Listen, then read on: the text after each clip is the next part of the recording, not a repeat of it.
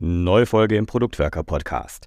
Sprichst du schon die Sprache der Daten als Product Owner? Oliver hat heute Büjra Koschkuna zu Gast. Sie ist Product Coach mit explizitem Schwerpunkt auf datengetriebenen Entscheidungen und von ihr werden wir eine ganze Menge erfahren, wie man mit Daten umgeht und sie in unserer Rolle als agiler Produktmanager einsetzen kann. Viel Spaß dabei.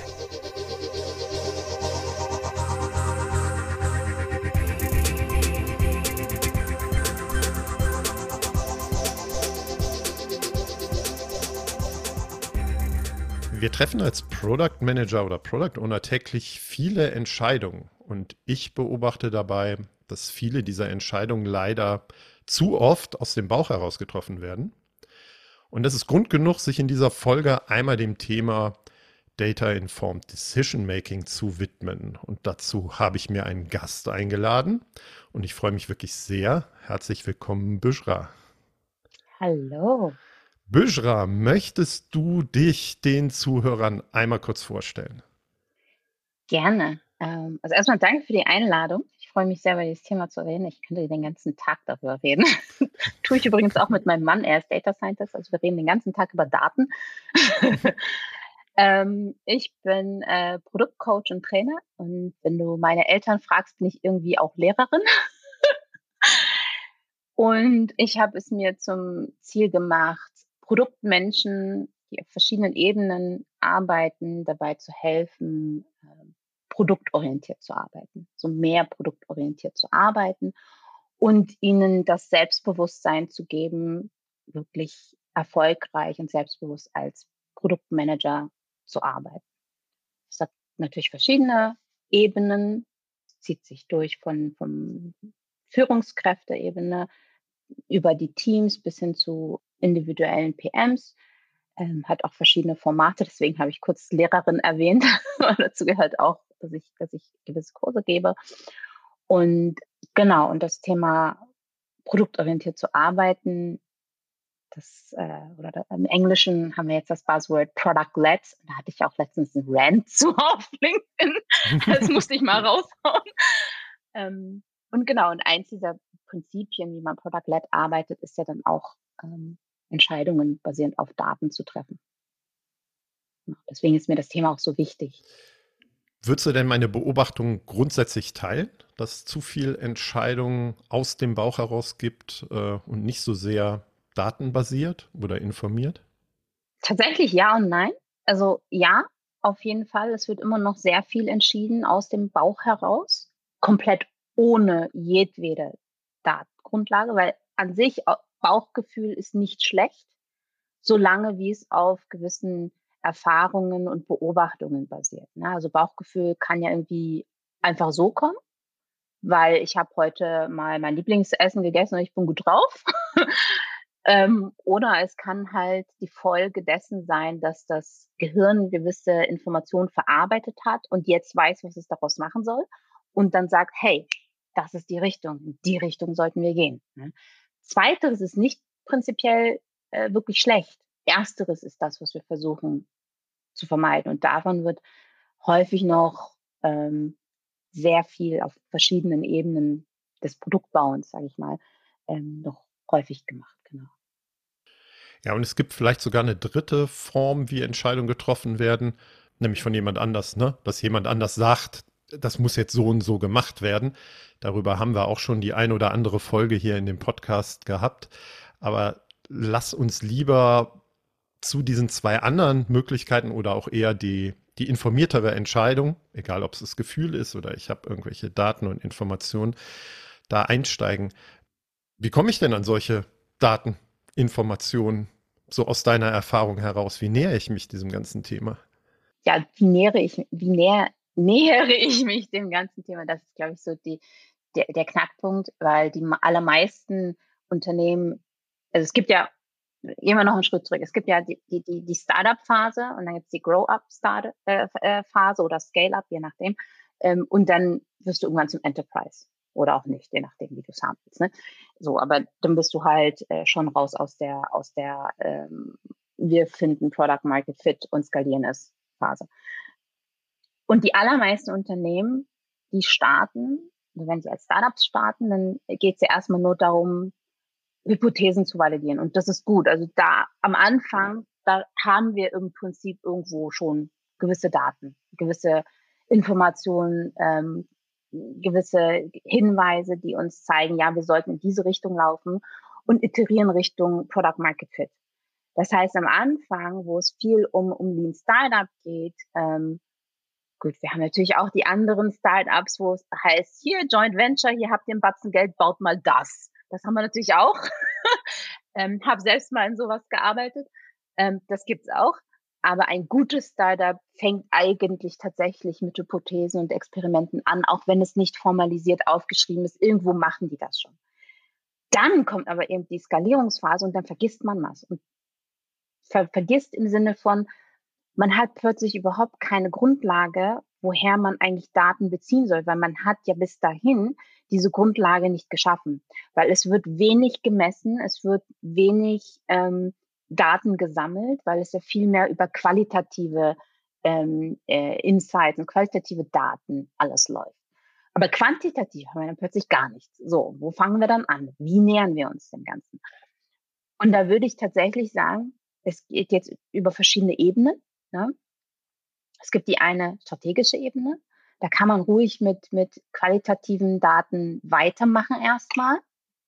Ähm, allerdings ist es fatal zu sagen, das lassen wir so. Man sollte auf jeden Fall, wenn man kann, kann man zum Beispiel ähm, Marktrecherche, Unternehmen anheuern, die Daten aus dem Markt heraussammeln, definitiv weiter testen und, und kleine Experimente starten, um da eben auch qualitativ ein paar Daten zurückzubekommen, ähm, wenn man es kann. Ne? Also Achtung, B2B, da hat man oft nicht die Möglichkeit, viele Daten, also quantitative Daten zu sammeln. Da muss, da muss man tatsächlich mehr über qualitative arbeiten, beziehungsweise da braucht man nicht darauf warten, dass irgendwelche Daten äh, äh, signifikante Ergebnisse liefern oder so. Da muss man das so eher als Hinweise nehmen. Und das ist eben das eine. Dann geht es natürlich auch über die, die Roadmap-Ebene. Da geht es mehr um Ziele, dass, ähm, dass man sich die Daten anschaut und Ziele definiert, die einem überhaupt helfen, in die richtige Richtung zu gehen. Und dann basierend auf den Daten, die man dann generieren kann ähm, und den Metriken, die man sich aussucht, versucht, das Produkt in diese richtige Richtung zu iterieren. Da hatte ich auch eine ähm, äh, ein kurzer, kurzer Abstecher, da hatte ich auch eine sehr gute Unterhaltung ähm, zu OKRs und, und outcome-basiertes Arbeiten im Vergleich zu hypothesenbasiertem Arbeiten. Und ich bin der Meinung, solange wie man eben noch kein, keine Strategie hat, ähm, reicht es vollkommen aus, hypothesenbasiert zu arbeiten. Da braucht man sich nicht die Last mit OKRs machen. Aber ab dem Moment, wo man weiß, okay, das ist unsere Strategie für die nächsten ein, zwei, drei Jahre. Wir wissen, so wollen wir es machen. Dann kann man anfangen, OKRs oder generell mit Outcome-Zielen zu arbeiten. Also das mal so als äh, so, ne? Klammer auf, Klammer zu. ähm, und dann geht es natürlich in die andere Ebene, konkrete Produktanalyse. Nochmal B2B, bisschen schwieriger, B2C oder Prosumer schon eher. Und da ist es wirklich wichtig, dass man sein Frontend- und Backend-Tracking aufbaut. Da ist es wichtig, dass man seine Datenbanken analysieren kann. Da gibt es verschiedene Tools für, zum Beispiel Tableau oder sowas oder Metabase beispielsweise. Und dann gibt's und, und dass man dazu noch das Frontend-Tracking, die Frontend-Analyse möglich macht, um auch User Behavior zu sehen. Ne? Wie, wie geht der äh, Nutzer mit dem Produkt um? Da gibt es Sachen wie Mixpanel, Amplitude, hm, Google Analytics will ich fast nicht nennen, aber Google Analytics halt auch. Es ist für E-Commerce super für alles andere nicht wirklich. Aber eben, da gibt es verschiedene andere Tools. Und da muss man sich wirklich die Zeit nehmen, das aufzubauen, weil ohne Daten läuft nichts. Wenn du nicht weißt, was passiert auf deinem Produkt, weißt du nicht, in welche Richtung du es verbessern sollst. Und es ist wirklich alles nur Guesswork. Und dann ist es nur kopieren. Oh, was machen die anderen? Ich habe auch mal in so einem Unternehmen gearbeitet, die dafür als ja, großes Konglomerat dafür bekannt waren, äh, andere zu kopieren, sage ich mal. Läuft mal gut, mal nicht. und eben, wir wollen nicht, wir wollen nicht raten, wir wollen nicht kopieren, wir wollen etwas Besonderes schaffen. Und dafür müssen wir unsere Datenstrukturen und unsere Datenerhebung sauber aufbauen. da führt nichts drum rum.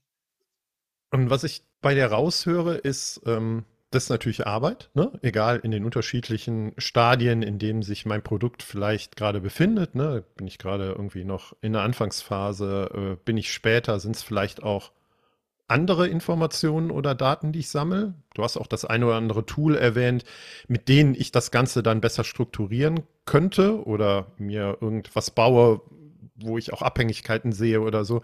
Ich habe auch mal in einem Unternehmen gearbeitet, die ganz viele Daten gesammelt haben, riesige Statistiken, Ableitungen gemacht haben. Was ich aber dabei gelernt habe, ist, und das hast du gerade auch so angedeutet, dass natürlich dieses, ähm, wir generieren Daten, eigentlich ja nur Mittel zum Zweck ist. Weil ich will damit ja was anderes erreichen, nämlich gemäß der Einleitung, die wir gerade hatten, vielleicht bessere Entscheidungen treffen oder eine höhere Sicherheit haben, ob das eine gute Entscheidung sein kann oder nicht. Und ich weiß nicht, wie du das beobachtest. Also ich sehe durchaus das eine oder andere Unternehmen, die sehr viele Informationen oder Daten generieren, es dann aber vielleicht gar nicht so sehr einsetzen können oder überhaupt einsetzen. Aber ist, ist das bei dir auch so? Oh ja. ja, oh ja, oh ja.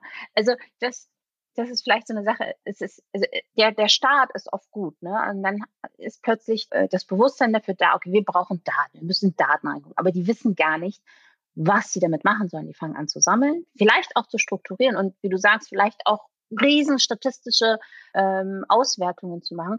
Aber das Ziel ist unbekannt. Und wenn man sich nicht das Ziel setzt, was man eigentlich mit diesen Daten machen möchte, dann ist es so wie ne, sich selbst beschäftigt halt so in, in, in, in die Richtung. Ja, oder, oder es ist so ein Punkt von, ich sammle erstmal alles. Ne? Also ja, ähm, egal, ob genau. ich es hinterher brauche oder nicht. Und das ist auch was. Auch in Zukunft werde ich es schon genau, brauchen. Ne? Ja, aber das schon, ist genau. so, ne? wir sind ja hier im Product Owner Podcast, ne? Und das ist so wie ein Product Owner, der alles in seinen Product Backlog reinschreibt, weil genau. irgendwann könnte es ja mal kommen. Ähm, genau. Ich höre bei dir raus, dass du das auch nicht für so den optimalsten Weg hältst, ne? Ich muss, äh, ich muss gestehen, ich habe diesen Fehler auch gemacht in, mein, in meiner Karriere, deswegen kann ich auch sagen, das ist dumm. das beißt einem ziemlich schnell zurück in den Schwanz. Deswegen, äh, ja, kann ich, kann ich durchaus sagen, die, die cleverere Variante ist es tatsächlich, erstmal zu bestimmen, was will ich denn wirklich messen. Na, also, wir bauen ein neues Feature, okay, geil. So. Und ich, ich sag, wenn das Messen des Erfolges nicht, also wenn du es nicht messen kannst, dann kannst du auch nicht sagen, was du mit diesem Feature sonst weitermachen sollst. Also sprich, irgendwo in, dein, in, dem, in dem ganzen ähm, Release sollte schon auch mit drin sein, dass das Feature äh, getrackt wird, so wie die Nutzung, ne, äh, dass die Nutzung des Features getrackt wird. Aber man muss nicht alles dabei tracken. So, das ist auch mein hartes Learning aus eigene Erfahrung. Man muss nicht unbedingt tracken, okay, wurde das jetzt äh, in der Variante nochmal aufgeklappt oder wurde jetzt nur die ähm, Kurzvariante angeguckt, das ist im, äh, im Endeffekt nicht wichtig. Was wichtig ist, ist der Funnel. So, wie läuft der, wie läuft der User durch den Funnel? Ähm, kriegen wir den durch? Wo bricht der ab? Wo können wir den vielleicht irgendwie verbessern? Und wichtig ist die gesamte Conversion Rate. Also macht er das Ding durch oder nicht und nutzt das überhaupt. Na, also das sind, das sind solche Sachen. Ob man da jetzt ein See More drinstehen hat, um, oder See Details und der User das aufklappt oder nicht, ist im ersten Moment nicht so wichtig. Ja. Deswegen muss man auch nicht, wirklich nicht alles tracken. Ja, aber das ist tatsächlich, glaube ich, ein, einer der entscheidenden Punkte. Ähm, ich sehe zumindest in meinem agilen Umfeld, ne, sehr viele Product Owner, die sich schwer damit tun, wirklich die geeigneten oder hilfreichen Metriken, Ziele, egal wie du es denn jetzt nennst, tatsächlich zu finden oder auch mit anderen zu vereinbaren oder sich darüber zu unterhalten, guck mal, das ist das jetzt, woran, wo, wo wir gemeinsam drauf gucken und sagen, das war jetzt eher was Positives, die Entscheidung, die wir getroffen haben, oder die ist eher in eine, das Ergebnis ist positiv für uns, da, wo wir hin wollten. Oder eher, ja, das hat halt nicht so gut funktioniert. Ne? Und das ist halt, glaube ich, auch die Schwierigkeit. Du hast jetzt Beispiele genannt, ne? Hat die Conversion stattgefunden? Ist er wirklich da durch? Hat er das Ganze abgeschlossen? Keine Ahnung, hat er den Warenkorb gekauft? Ähm, aber ganz häufig sehe ich, dass ähm, sich die PMs, POs, mit denen ich zu tun habe, total schwer damit tun, das zu formulieren. Wenn es halt nicht so was äh, Einleuchtendes ist, äh, wie, ne, ich will, dass derjenige konvertiert, irgendwas abschließt, irgendwas kauft. Ja, ja.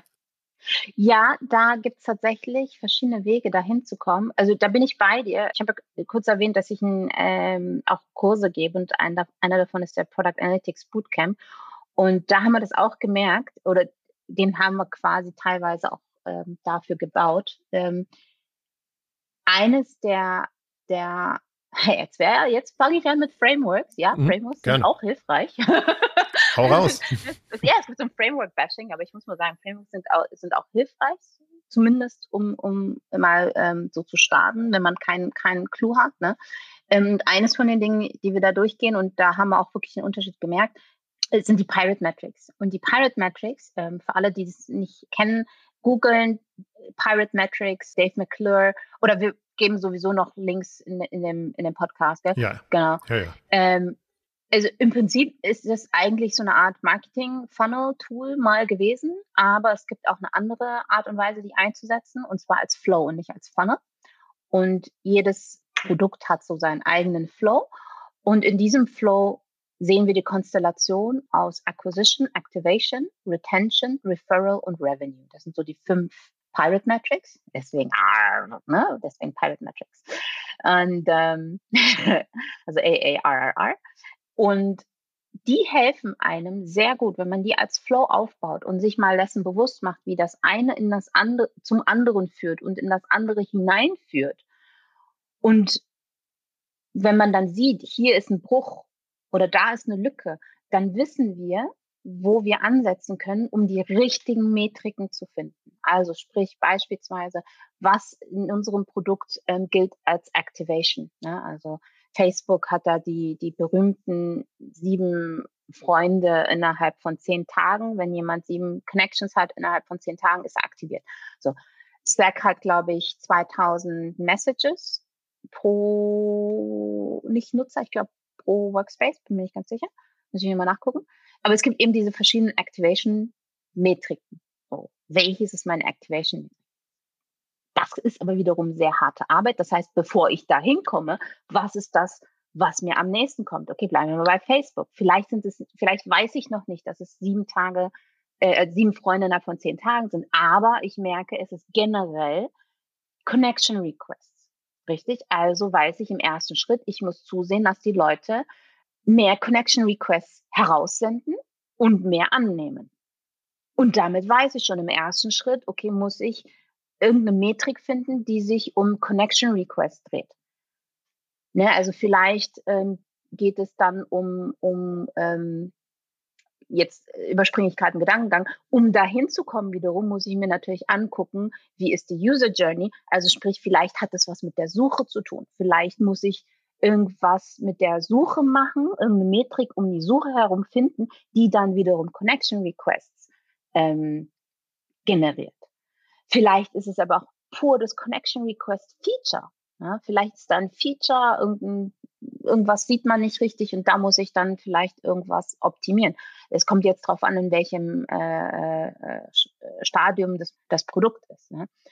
Aber so kann man eben diese Unterhaltungen führen im Team und sich dann auf eine Metrik einigen, also ein bis drei, sage ich immer, Metriken einigen pro Pirate Metric und dann sagen, wir messen jetzt erstmal nur das und gucken uns nur das an und analysieren erstmal nur das und dann schauen wir weiter. Also, dass man dann halt auch ein, eine Priorisierung setzt. Wir wollen jetzt eigentlich zum Beispiel Aktivierung ähm, steigern und dann kann man sein, sein Backlog, da haben wir auch noch einen Priorisierungstipp, ne?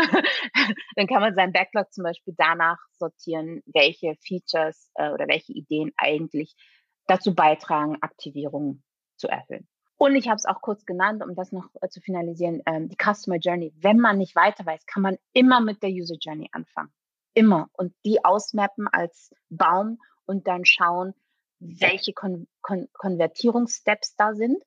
Und wenn man jetzt dann nur von dem Punkt ausgeht, Konvertierungssteps, dann sind, ist man auch schon auf der wichtigen High-Level-Ebene und geht nicht auf die Ebene des Details. Oh, hier kann der User ja noch auf See More Details klicken, das ist dann egal, weil wir uns dann nur die Steps in der Konvertierungsebene ähm, angucken. Also was mir besonders gefällt an dem, was du gesagt hast, ist, dass wir vielleicht auch über diese Metriken und was wir uns angucken, wenn wir gar nicht so viel wissen, vielleicht als Produktteam, als Product Owner, auch da lernen und vielleicht iterieren und das Ganze wieder anf äh, anfassen oder verändern, ne? weil es könnte sich ja auf der Reise, auf der Entwicklung herausstellen, ist ja vielleicht doch das Falsche. Das Zweite, was ich aber auch rausgehört habe, ist, dass das Ganze nicht nur, also Daten, Informationen und dann Metriken, woran ich Erfolg oder nicht Erfolg messe, um bessere Entscheidungen zu treffen, nicht nur allein auf der Produktebene äh, eine Relevanz hat, sondern dass ich das Ganze auch als PM, PO eigentlich wesentlich holistischer, ganzheitlicher irgendwie sehen müsste, auch auf ganz anderen Ebenen. Denn das, was du gerade gesagt hast, ich wähle Metrik XY für Acquisition, leite ich ja vielleicht auch daraus ab, ähm, wie ich gerade strategisch vorgehe oder was auf einer strategischen oder auf einer visionären Ebene wir uns eigentlich vorgenommen haben. Ne? Also der, der, zweite Aspekt, den ich gerade nochmal zusammenfassen wollte, ist, ähm, das ist nicht nur auf einer Flughöhe so, sondern auch auf verschiedenen. Korrekt? Genau. ganz genau so ist es. Also wenn wir jetzt gesagt haben, okay, dieses Jahr wollen wir uns eigentlich darauf konzentrieren, unseren Marktanteil zu erhöhen. Das heißt, wir müssen mehr Nutzer auf die Plattform kriegen, dass die anfangen, unser Produkt zu benutzen. Denn es ist ganz klar eine Sache zwischen ähm, Aktivierung und, also zwischen Acquisition und ähm, Activation. Ja, und dann wissen wir, okay, wir müssen unseren Backlog oder alle Ideen, die wir haben, müssen wir eigentlich gegen diese beiden Punkte ja, priorisieren und gucken, welche davon da einzahlen. Wenn es heißt, nein, wir müssen jetzt Vollgas geben Richtung ähm, ähm, Engagement, weil wir wissen, Engagement führt zu Monetarisierung, aber wir wollen noch nicht direkt monetarisieren oder wir wollen schon monetarisieren, aber ähm, keine Ahnung, möchten erstmal die Treue anheben, dass wir wissen, wir haben diese Leute wirklich da und die helfen uns dann später mit ähm, Viral Effects und so weiter. Dann muss alles auf Retention fokussiert werden beispielsweise. Ne? Also alles, alles, Retention und Activation. So, halt ohne Activation gibt es keine Retention, also von daher. Aber aber im Wesentlichen geht es halt tatsächlich um sich selber Klarheit schaffen und Wissen generieren. Ne? Also mehr, mehr Klarheit haben, ähm, um dann vielleicht bessere Entscheidungen treffen zu können oder mehr Informationen zu haben oder, ne, wie sagt man so schön, ne, die, die Evidenz zu erhöhen oder so, ne, um äh, häufiger richtig zu liegen. Hoffentlich. Hoff ja. Hoffentlich häufiger richtig. Auch, auch, auch, das ist ja ganz spannend. Darüber müssten wir eigentlich auch mal, äh, kann man fast eine extra Folge machen. Ne? Also ich versuche ja in meinen ähm, Trainings und Workshops auch immer klar zu machen, dass äh, ich durchaus ein Freund bin über dieses ähm, wie heißt das Buch denn von Annie Duke, Thinking in Bets nachzudenken. Ne? Also zu sagen, das ist halt immer eine Wette. Also egal wie viel Daten und Informationen wir haben, es bleibt ein Rest Unsicherheit. Und es macht auch keinen Sinn, aus meiner Sicht, sich hinterher das Ergebnis anzugucken und dann aber die Schlussfolgerung zu ziehen, das war eine schlechte Entscheidung, die ich getroffen habe, wenn ich in 80 oder 90 Prozent der Fälle eigentlich mit meiner Entscheidung richtig liegen müsste, sondern eher in dem Entscheidungszeitpunkt zu gucken und zu sagen, habe ich denn basierend auf den Informationen, die ich habe, eigentlich eine gute Entscheidung getroffen und es nicht von dem Ergebnis abhängig zu machen. Ne? Also vielleicht kann man das auch noch mal so kurz reinwerfen, äh, dass es eigentlich immer eine Wette trotzdem ist, egal wie viel Daten und Informationen ich halt sammle. Ja, definitiv. Und das wirft ja dann auch immer die Diskussion auf, ja, wenn wir so viele Daten hatten, ähm, und am Ende die Entscheidung äh, doch nicht gut war. Also das ist ja dann die, die Schlussfolgerung. Ne? Also am Ende war es doch nicht erfolgreich, was wir gelauncht haben. Dann war die Entscheidung ja doch nicht gut. Ja, warum müssen wir dann überhaupt noch so viel Kraft reinsetzen, noch so viel Daten zu analysieren? Ne? Ja, so jetzt äh, überleg mal, du hast zehn Entscheidungen getroffen und davon waren vielleicht sechs haben nicht gefruchtet, vier haben gefruchtet. Jetzt überleg mal, du hättest alles aus der Hüfte geschossen, hätte vielleicht nur eine gefruchtet, wenn überhaupt. Ne? Also das ist der Unterschied, womit vergleichen wir. Ne? Das ist so das, das eine. Das andere ist, ja, wie du sagst, am Ende ist, ist alles irgendwo ein, ein Bett. Ne? Und äh, ich, ich hatte auch schon mal die Frage äh, beko gestellt bekommen, ja, äh, wie kann man hundertprozentigen Beweis kriegen? Kann man nicht. Gibt es nicht. Der einzige hundertprozentige Beweis, den du haben kannst, ist es, das Ding zu bauen und es auf den Markt zu werfen. Und zwar ohne Test. Und zwar so, wie es ist, so wie du es äh, gedacht hast. Aber das ist auch das Riskanteste, was du tun kannst. Und das, was am ehesten zu Misserfolg führen wird, weil äh, im Schnitt, äh, wenn ich mich richtig erinnere, im Schnitt von allen Experimenten, die man launcht, sind nur 30 Prozent erfolgreich. So. Und es ist tatsächlich auch das teuerste. Ne? Also ich, da kommt hier wieder so der Betriebswirt in mir durch, ne? der dann sagt, ja gut, das kann ich alles machen aber wenn ich es halt wirklich umsetze und baue, dann ähm, entstehen mit Abstand äh, bei, der, bei der Implementierung, zumindest auch bei uns im Bereich, ne, wenn viel sich um Software äh, sich dreht, einfach ja. die meisten Kosten. Ne? Ja. Also mit all dem, was da hinten dran ist. Und deswegen gab es ja auch einen Grund, warum die ganze Agile- und Lean-Bewegung gestartet ist ne, im Software-Bereich. Ähm, äh, weil es eben nicht funktioniert hat, weil es eben alles nach hinten losgegangen ist. Genau deswegen machen wir es nicht mehr. So, wenn ich jetzt äh, als Product Ownerin ähm, unsere Podcast-Folge anhöre, ne, und wir kriegen ja Feedback, ähm, dann könnte ich mir vorstellen, dass eine Reaktion ist, oh, um diese Themen zu gucken, welche Daten generiere ich, mit welchen Metriken bin ich denn unterwegs, äh, das aufzubauen. Du hast ja auch gesagt, ne, da steckt doch viel Arbeit dahinter, überhaupt äh, sich ein System zu bauen, dass ich richtig tracke, die richtigen Dinge, daraus Sachen ableite. Da wird sehr wahrscheinlich die Frage kommen, muss ich mich um all das auch noch zusätzlich selber kümmern? Also wie, wie, wie guckst denn du da drauf? Jetzt egal, ob als PM oder als PO. Ja. Also ja und nein. Also du musst dich schon drum kümmern, dass das gemacht wird. Aber du musst es nicht selber machen. Weil so ist es mit vielen Dingen, ne? Im, im Produktbereich. Du musst, also du bist dafür verantwortlich, aber du musst es nicht selber machen. Ich habe, also beispielsweise, ich habe ja schon ein paar Frontend-Analytics-Tools erwähnt, ne? Und in einer Company, wo ich gearbeitet habe, da haben wir Amplitude eingebaut und die haben den Service. Also die helfen dir dabei, die richtigen, also die trainieren dich, die richtigen Metriken auch zu formulieren. Also wie man gute Metriken formuliert ähm, und wie man im Hands-on Daily Business auch die richtigen Metriken setzt. Ne? Also, also herausfindet, welche die richtigen Metriken sind. Und die machen eben auch sowas in die Richtung, was ich vorhin erwähnt habe, mit der ähm, äh, mit dem Flight Level, ne, dass man eher auf Konversionsebene guckt und nicht in, in, dem, in der Detailebene.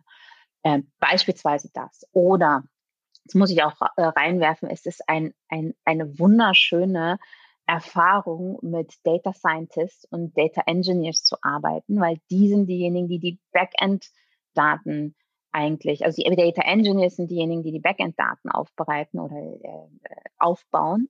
Und die Data Scientists sind diejenigen, die Datenmagie machen. Ne? Oh, das ist, das ist so schön. Also da blüht mein Herz auf, wenn ich sehe. Also wie gesagt, mein Mann ist Data Scientist, wenn ich so sehe, was er alles so machen darf auf der Arbeit, das ist schön. Ich darf zwar nicht wirklich reingucken, aber es ist mhm. so, oh, oh das, das sieht aus wie ein, eine Kortenanalyse. Also ja, ja, habe ich selber gesagt, oh, das ist cool. So, da, da bin ich ja total der Nerd. So. Ähm, also nein, man muss nicht alles selber machen. Man kriegt Hilfe, man kann sich Hilfe ähm, reinholen. Ähm, definitiv, äh, ja. Aber es ist wie mit so vielem, sehr wahrscheinlich hilft es mir als PMPO, ähm, auch so ein bisschen die Sprache zu sprechen oder so ein ja. paar grundlegende Dinge halt zu verstehen. Ne? Das sage ich ja auch immer in Richtung der Developer. Ähm, ich meine, ich habe Wirtschaftsinformatik studiert ne, und habe dann früher immer gesagt, ich bin der Dolmetscher zwischen der betriebswirtschaftlichen und der technischen Welt, ne, weil da unterschiedliche Vokabeln benutzt werden.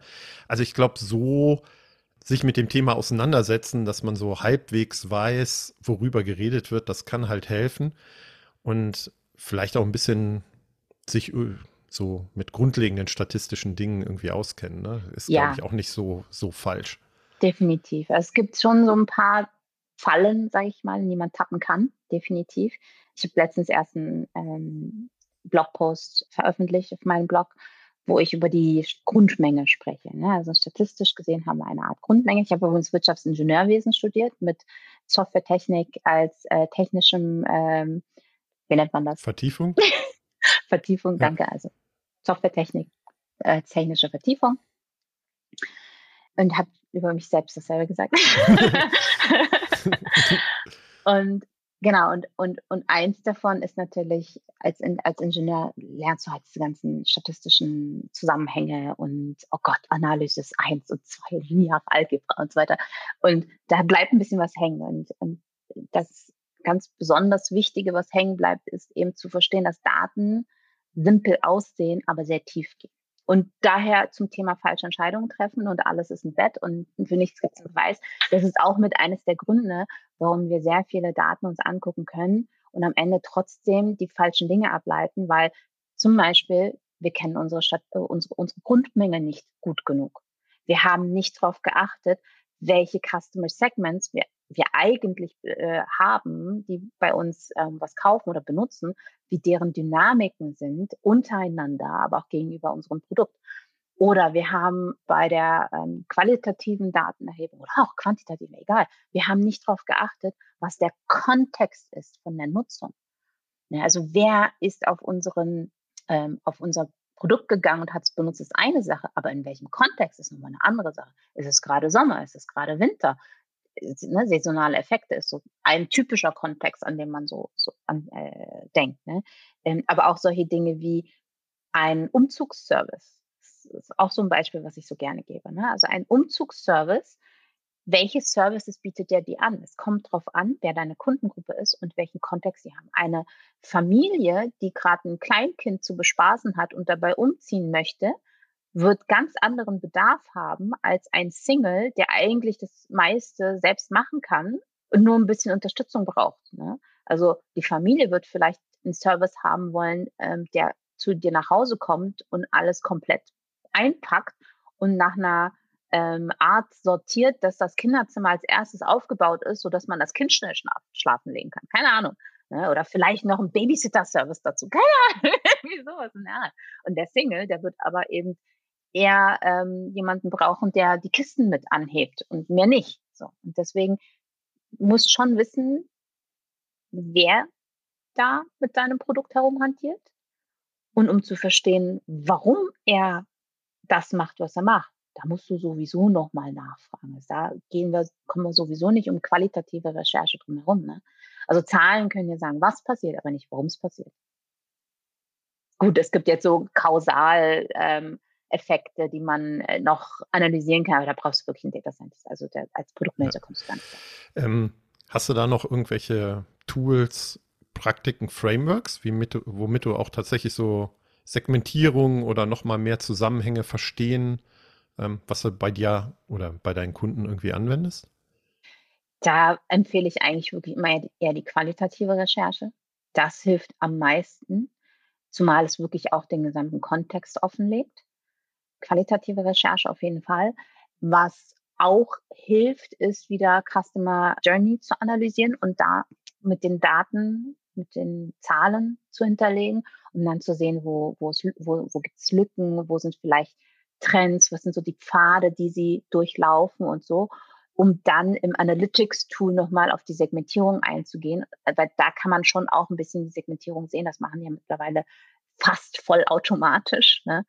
Da kann man auch gewisse Segmentierung sehen. Aber um wirklich den gesamten Kontext zu haben, das braucht schon qualitative Recherche auf jeden Fall. Also Interviews und so weiter. Vielleicht gewisse Surveys, je nachdem. Was auch nützlich ist, aber das ist so mehr so was dazwischen, sage ich mal, ähm, sind solche Frameworks wie zum Beispiel Goals Signals Metrics oder Goals Questions Metrics auch, äh, aber eher Goals Signals Metrics äh, beispielsweise.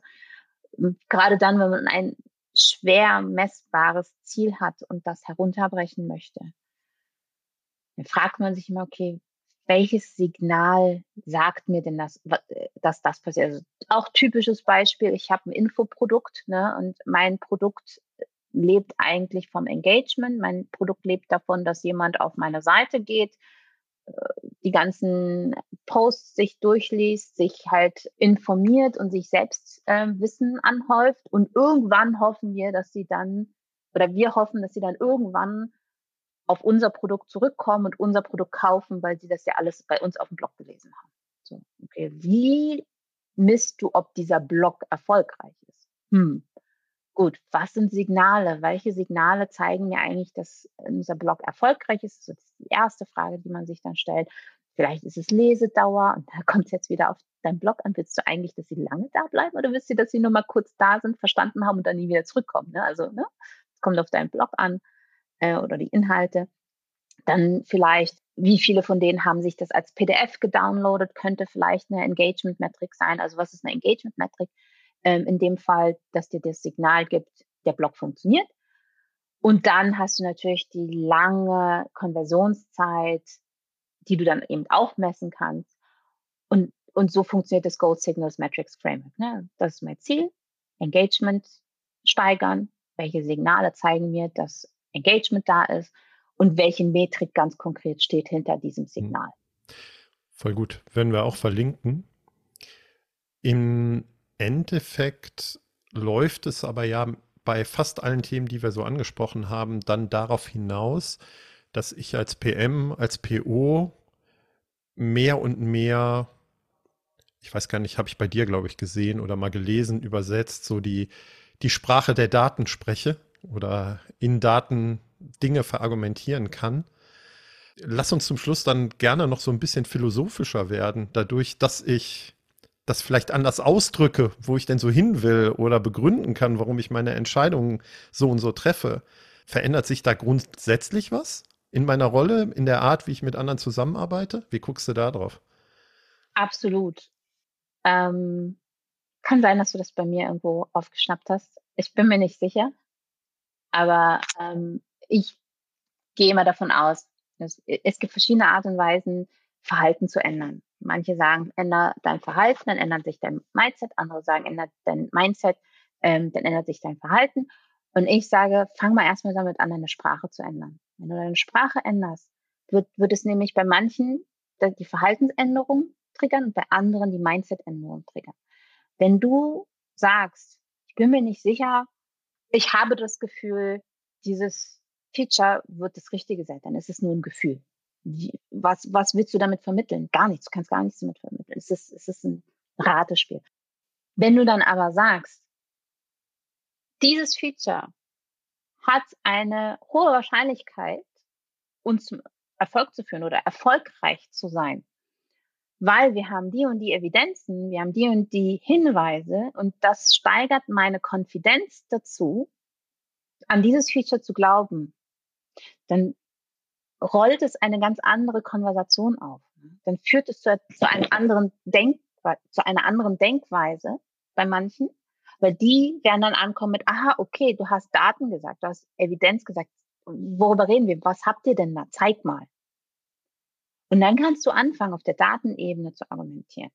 Die anderen werden sagen, ja, cool, okay, Evidenz, ich habe aber auch was. Ich habe eine andere Idee, ich möchte gerne, dass das und das gebaut wird. Und dann kannst du immer noch fragen, ah, okay, hast du da auch Evidenz zu, ja? Also was, was, zeig, zeig mal, was hast du für Daten gesammelt? Können ja mal gucken, vielleicht ist deine Idee besser. So, und dann ist der andere im Zugzwang, ne? Und dann sagt er, ja, Moment, ich habe aber nichts. Ja, okay, weißt du was? Lass uns doch zusammen die Daten sammeln. Lass uns das zusammen nochmal angucken. So, und das triggert wieder was. Ne? Und so kann sich das langsam aufbauen. Äh, Betonung auf langsam. Ne? Eine Organisation, die schon streng so denkt, nach Gefühl handelt, das dauert seine Zeit. Ja, da muss man auch die Geduld mit aufbringen. Klar, und dann kommen dann auch wieder diese Punkte mit, ja, ich brauche keine Daten dafür, ich weiß doch, dass es so ist. Ja, woher dann? Ja, ich arbeite seit 30 Jahren in dem Gebiet, hatte ich auch schon. Ne? Ah, ich arbeite seit 30 Jahren in dem Gebiet und ich weiß schon, dass das funktionieren wird. Okay, gut, dann hast du eine harte Nuss und dann musst du halt aber trotzdem dranbleiben und mit dieser neuen Sprache vorsichtig rangehen. Und dann kannst du sagen, ja, okay, super, cool. Ähm, ja, dann lass uns das doch mit aufnehmen und dann gucke ich mir das an. Und dann kann man immer noch versuchen, auf eigene Faust Daten zu sammeln ne? oder in anderen Konversationen von dieser Person die Daten herauszukitzeln. Und wenn es keine gibt, dann schaut man immer noch weiter.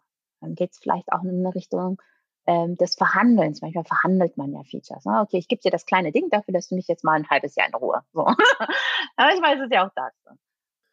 Ja, ja, ist total spannend und das äh, resoniert auch total so mit meinen Beobachtungen, weil ich sehe in meinem Umfeld viele Product Ownerinnen, die gerne mehr Entscheidungen treffen wollen würden und das Gefühl haben, nicht gelassen zu werden. Und ich glaube, wenn du halt ähm, die bestinformierteste Person über diese, ähm, dieses Feature, was du bauen willst, oder über irgendwas, was du gerade gebaut hast, im Raum bist und vielleicht auch das mit Daten und mit äh, den Dingen, die du gerade gesagt hast, belegen kannst, dass ich da beobachte, dass sich Schritt für Schritt für Schritt auch deine, dein Einflussbereich oder die Ownership, die dir zugetraut wird, ähm, sich vergrößert.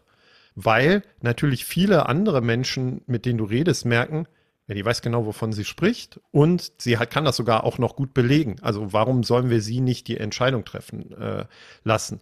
Ich bin bei dir, das ist eine lange Reise, dieser Schritt, aber irgendwo an irgendeiner Stelle musst du, glaube ich, damit anfangen, weil sonst bist du halt immer derjenige, der entweder das macht, was jemand anders sagt, oder die Wetten sind halt viel zu risikoreich, weil wir sie einfach aufgrund des Bauchgefühls oder äh, warum auch immer, äh, weil irgendeiner es zugerufen hat an ein Treffen, ja.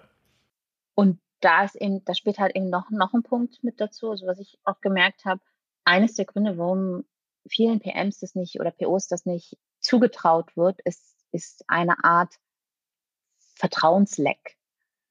Und die Frage ist, wie baut man dieses Vertrauen auf? Ne? Und es, es beruht ja ein bisschen auf Gegenseitigkeit. Also PMPO vertraut nicht unbedingt der Führungsposition, dass wenn sie mit etwas ankommt, dass ähm, ja auch der Freiraum dafür gelassen wird. Und Führungskraft vertraut PMPO nicht ganz, dass sie in der Lage ist, die richtigen Entscheidungen fürs Unternehmen zu treffen. Es hat was mit Empowerment zu tun, natürlich. Ähm, die Frage ist, wie macht man das? Das eine ist auf jeden Fall Daten. wenn ich, wie du sagtest, wenn ich meine Daten weiß, wenn ich weiß, das untermauert doch meine Annahme, ist es das eine.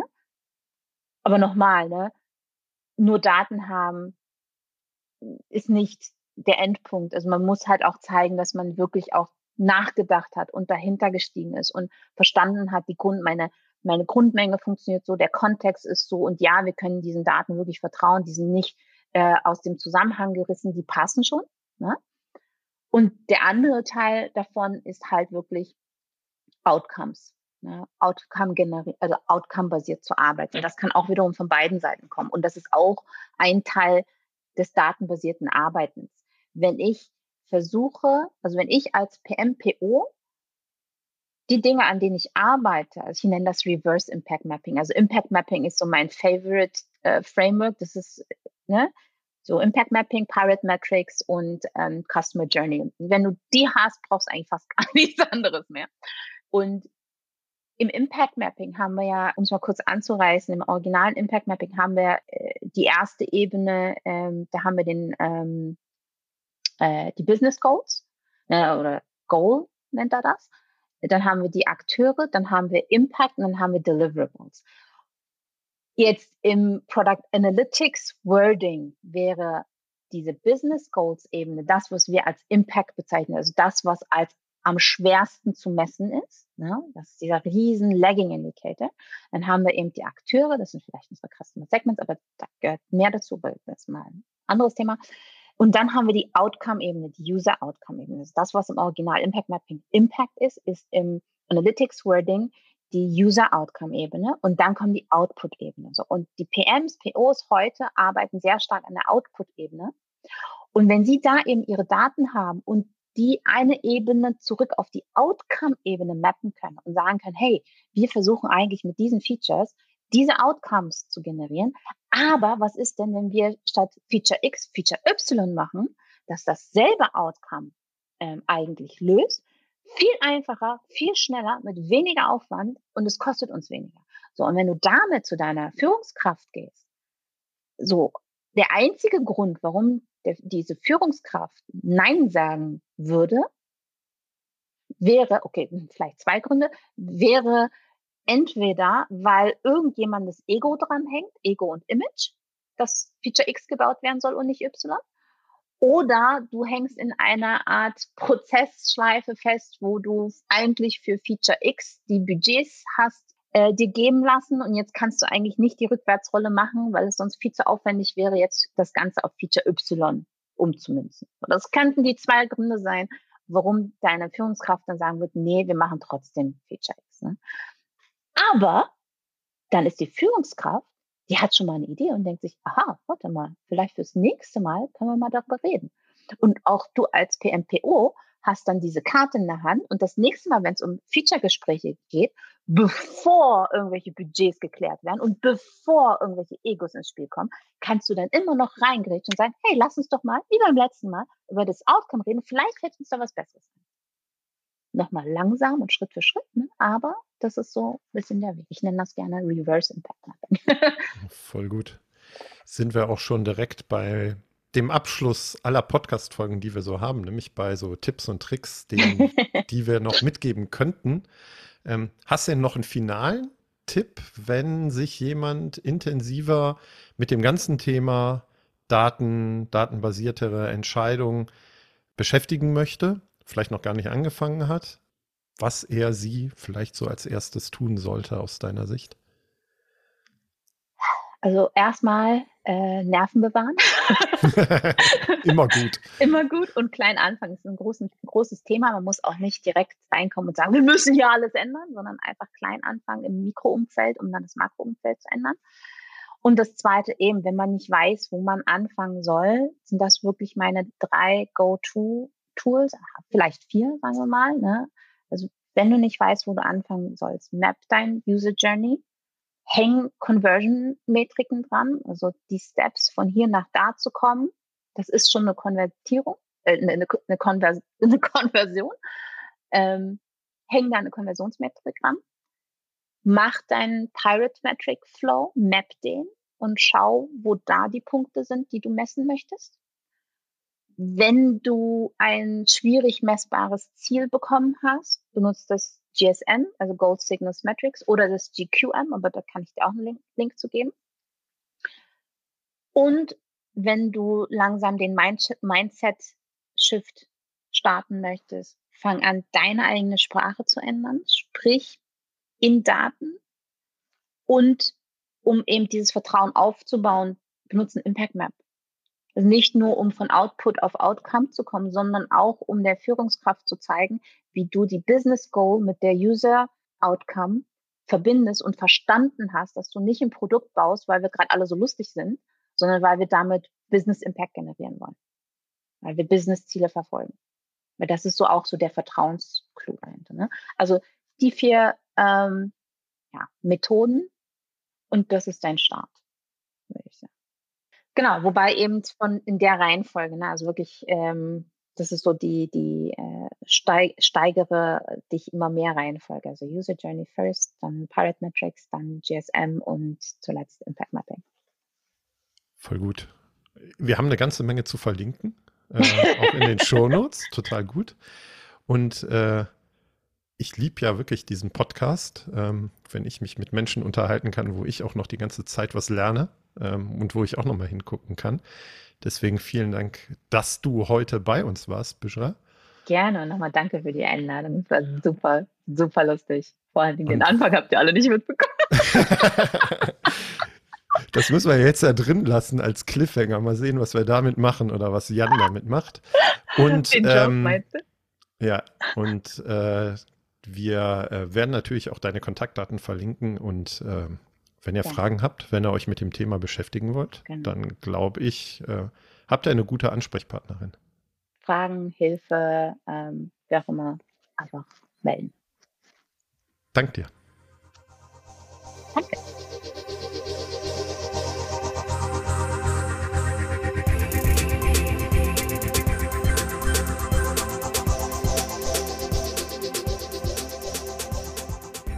Wir hoffen, die Episode hat mal wieder ein spannendes Thema und einige Insights für dich gebracht und ein paar Impulse.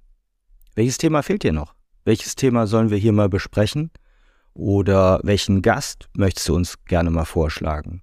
Schreibt uns einfach an auf den Social Media Kanälen, insbesondere bei LinkedIn oder per Mail unter feedback at produktwerker.de. Wünscht euch ein Thema, schreibt uns, was für Gäste ihr hier mal hören möchtet, vermittelt uns auch gerne den Kontakt dahin. Wir freuen uns, Themen zu liefern, die euch weiterhelfen.